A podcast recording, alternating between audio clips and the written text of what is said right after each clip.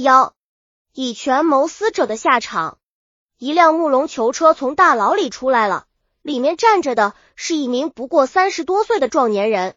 他举目望眺，似是遥望京城，那里有自己年轻美貌的娇妻，有年近花甲的老母。他就是不久前还是一锦荣华、颐指气使的兵部左侍郎叶尔羌办事大臣。囚车在石板路上颠簸着，这位即将人头落地的昔日正二品大员也早已魂飞魄散了，因为他知道家产被抄没是无疑的了，老母和妻子现在怎样自己也管不了了，他就要追随与他同样被斩首的父亲去了。他已经在死亡的恐惧中走向了麻木，昏昏沉沉。虚无缥缈，突然一阵吵闹声把这恶贯满盈的阴图从死亡的麻木中扯回到嘈杂的闹市。他微镜双眼，见慕容囚车被无数回民装束的男女围得密密麻麻。虽然囚车缓缓的向前移动，人们在议论着、骂着，时时有较高的声浪传入耳中。这位高天人也有今天啊！这高普不死，我们这些彩玉人脚想回家。青天有眼，这狗官逃不了这一例了。没想到他那贵妃娘娘的亲姑也救不了他的小命。高普好像被提醒了什么，突然睁大眼睛向前看去。他多么希望有一匹快马奔来，有人高喊刀下留人啊！他闻闪动了求生的欲望，然而九月的秋阳只给他照亮了黄泉路。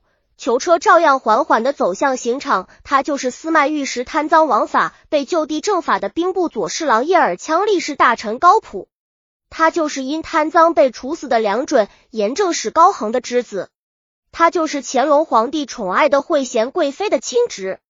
这是乾隆年间一起重大的贪赃枉法案件，株连所有的商人奴仆上百人，先为幸免。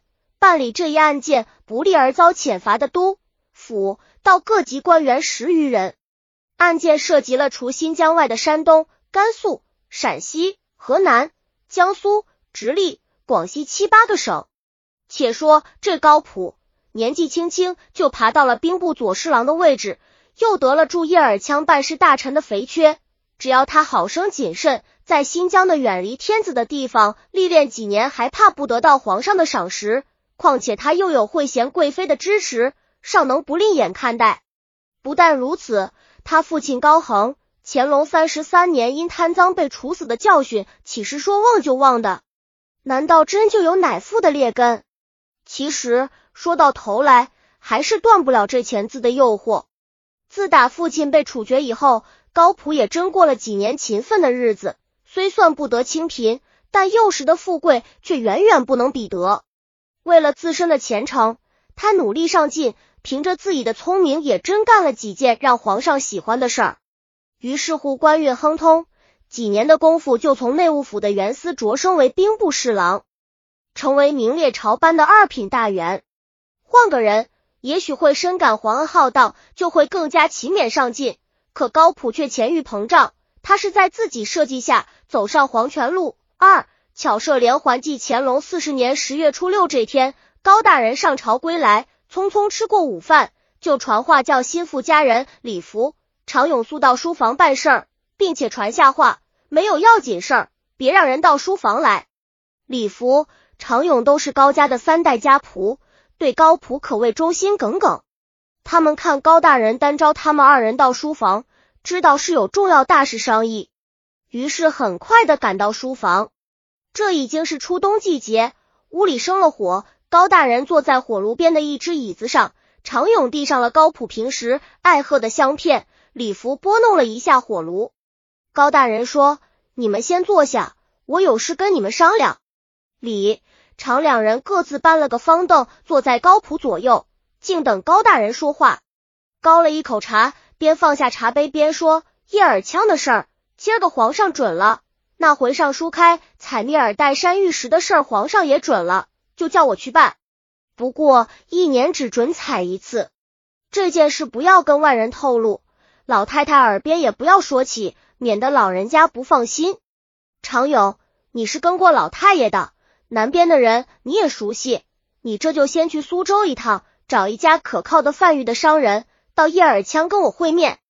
李福，你从家人里挑三四个可靠的，跟我去上任。高普说完，两眼看着这两名忠实的仆人，等着他们的反应。这两个人对主子的心思自然是心领神会，立刻起身行礼，异口同声的说：“给大人道喜！你们先别忙着高兴，先想想这回咱去叶尔羌的大事儿。”高朴素的说：“是啊，大人，这回采的是官玉，数量也有限，这苏州客商不知怎么应承。”常勇说：“这事儿我也想过，可是只有到了地方，看了情形再说。”这会子怎么说也是纸上谈兵，不过这么大老远的，咱们总不能白去。找着合适的人，就跟他说，绝不能让他白跑。高普接着说：“玉这东西多了自然是好，可要是碰上上好的，再找着有能耐的玉匠出一件珍奇的玩意，就值上万两银子。所以你这回到了苏州，顺手查访一下，有拿手活的玉匠，物色一两个。”将来兴许有用，那也带到叶尔羌去吗？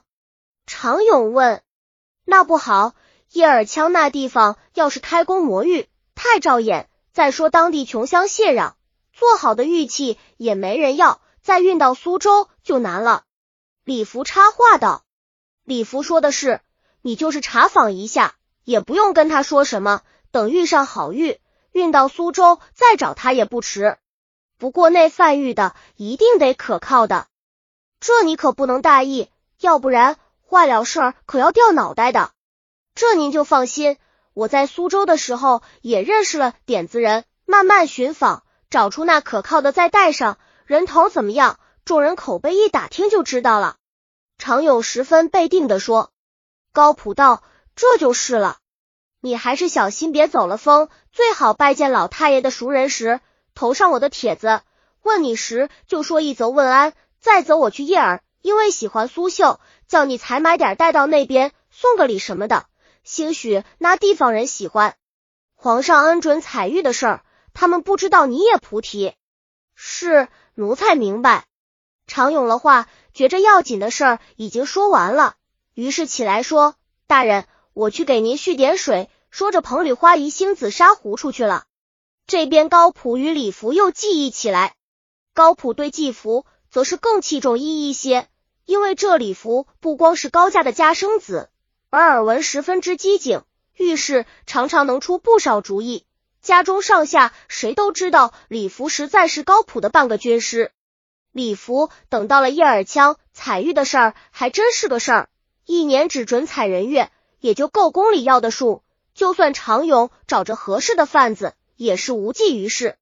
高普很担心白白为皇宫采玉，虽然可以立功，可自己得不着实惠，所以很想叫李福出个两全其美的主意。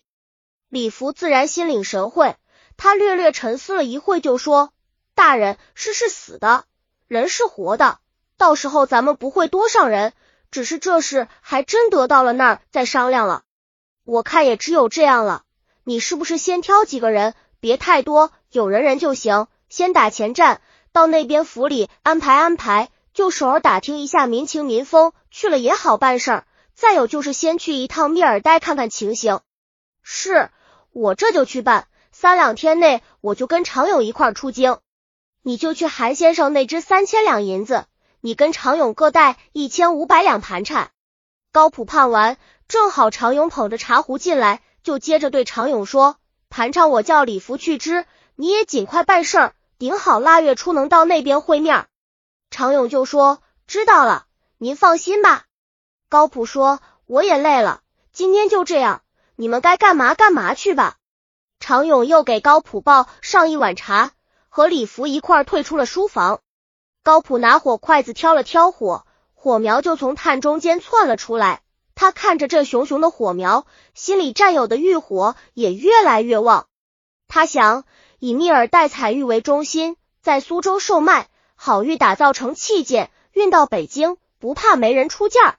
三个地方连串一气儿，环套环，有三二年的功夫，再求贵妃娘娘跟皇上说说，召回北京那边的事儿就算了结。